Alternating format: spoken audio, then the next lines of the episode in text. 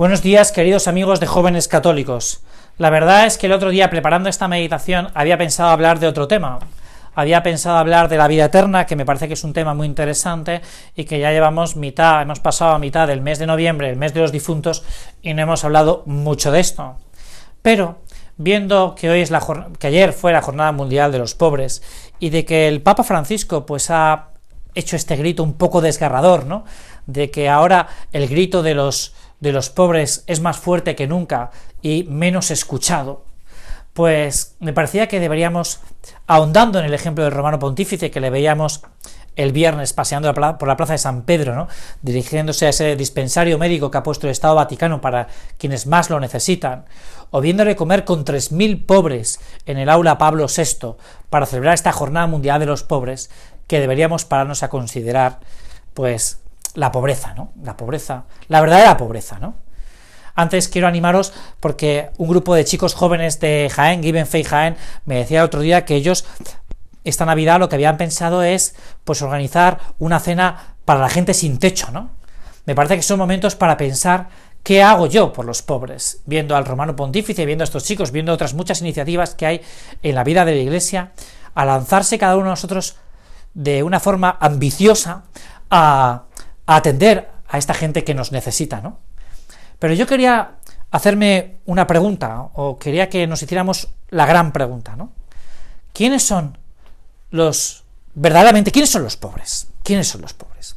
Claro, son los pobres aquellos que no tienen riqueza, es decir, que no tienen la principal riqueza, que es a Jesucristo.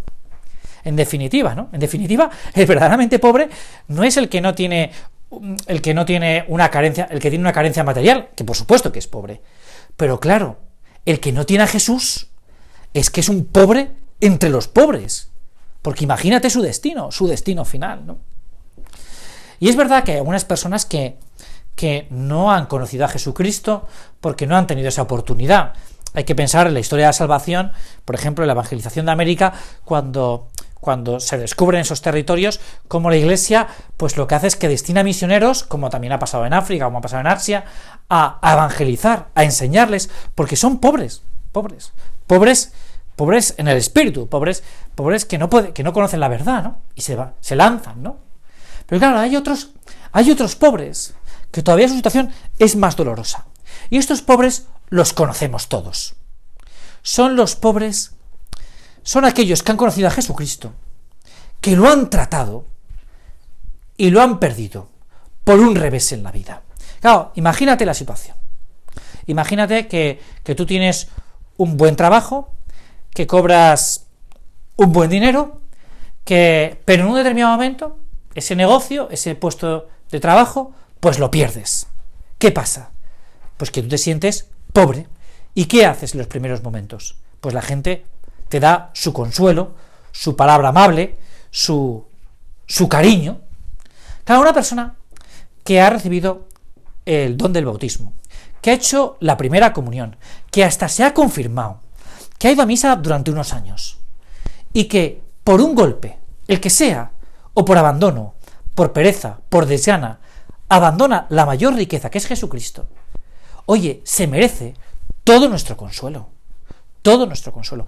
Y de estos, de estos pobres, todos nosotros conocemos a mucho. Date cuenta que Jesús lo que viene es a estos pobres. Eh, en el tiempo de Jesús, en la encarnación, eh, que la vamos a ver dentro de pocas semanas, si nos damos cuenta, estaba los gentiles. Y sin embargo, que podríamos decir que, que sería lógico que Jesús hubiera ido a ellos. Y en cambio Jesús va al pueblo elegido, a quien ha conocido el amor pero no ha sido capaz o no es en esos momentos capaz de amar. Y, dentro de ese pueblo elegido hay un momento que el Señor a esos profesionales de la religión, los escribas y los fariseos, les echa en cara esto. Les echa en cara que no están con los que no conocen la verdad. Es verdad que Jesús viene a todos, y juega con todos, y se divierte con todos, y predica a todos, y va a la escuela con todos. Pero con el pueblo elegido, con el pueblo que le ha conocido. Es decir, nosotros tenemos una gran misión y es dar a conocer a Jesucristo, a quien realmente está pobre. Esta es la principal obra de misericordia. enseñar al que no sabe, al enseñar al que no sabe. Y esto es muy fácil, con un, con un consejo, con una palabra amable, con el ejemplo, con la sonrisa, con el optimismo, con, acompañar a que descubran a Jesús, a que descubran a Jesús que está escondido en el sagrario de su parroquia, en el sacerdote que confiesa en el confesionario, en, el trabajo, en, las relaciones sociales. Oye, vamos a enseñar realmente que Jesús vive, vive entre nosotros. Y esto es una tarea de todos. Esto es una tarea de todos, porque si no, nos podemos llenar la boca, como nos pasa muchas veces, y esto nos ocurre a todos, de hablar de los pobres, de hablar de la caridad, de hablar de la solidaridad, de hablar del cariño mutuo, de hablar de cosas muy bonitas, pero luego que se tienen que traslucir en la vida diaria. Y la vida diaria en este caso es cogerte una amiga y un amigo y decir, mira, yo veo que tú deberías descubrir a Jesucristo.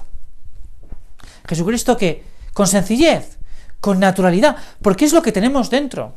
Si nosotros nunca hablamos de Cristo, nunca hablamos de Jesús, ¿cómo podemos decir que le queremos? Y en cambio, si hablamos de Jesús, si, si lo que mostramos es las palabras amables de, del amor que es Jesús, si llevamos a nuestras amigas, a nuestros amigos al perdón, pues oye, nosotros estamos sacando de la pobreza a aquel que es realmente pobre, aquel que realmente, pues, se está jugando su destino, su destino eterno, en, en el hoy y el ahora. Ahí es donde tenemos que nosotros jugar el partido. Nosotros, cuando llevamos a una persona a la confesión, cuando llevamos a una persona a la Santa Misa, cuando le llevamos a una persona a descubrir la maravilla de es, del rostro amable de Jesucristo, le estamos regalando la felicidad. Le estamos regalando la felicidad. Y esto tenemos que ser conscientes cada uno de nosotros. Es decir, nosotros no estamos dándole a nosotros, ay, hijo, pues eh, unas pildorillas eh, espirituales amables, ¿no? Sino que le estamos regalando a una persona el que sea feliz eternamente, cuando puede serlo en la vida eterna, porque esta vida de aquí, y retomo lo que yo os había preparado, eh, esta vida de aquí es para allá, es para allá. Hay un momento que Pablo Domínguez que no es que sea un padre de iglesia, pero bueno, que tiene mucha profundidad, cuando da ese último curso de retiro en Navarra y está aquella con ellas monjas, con esas monjas que les predica el curso de retiro antes de morir, pues hay un momento que habla de esto. Nosotros es que vivimos para allá, para la vida eterna.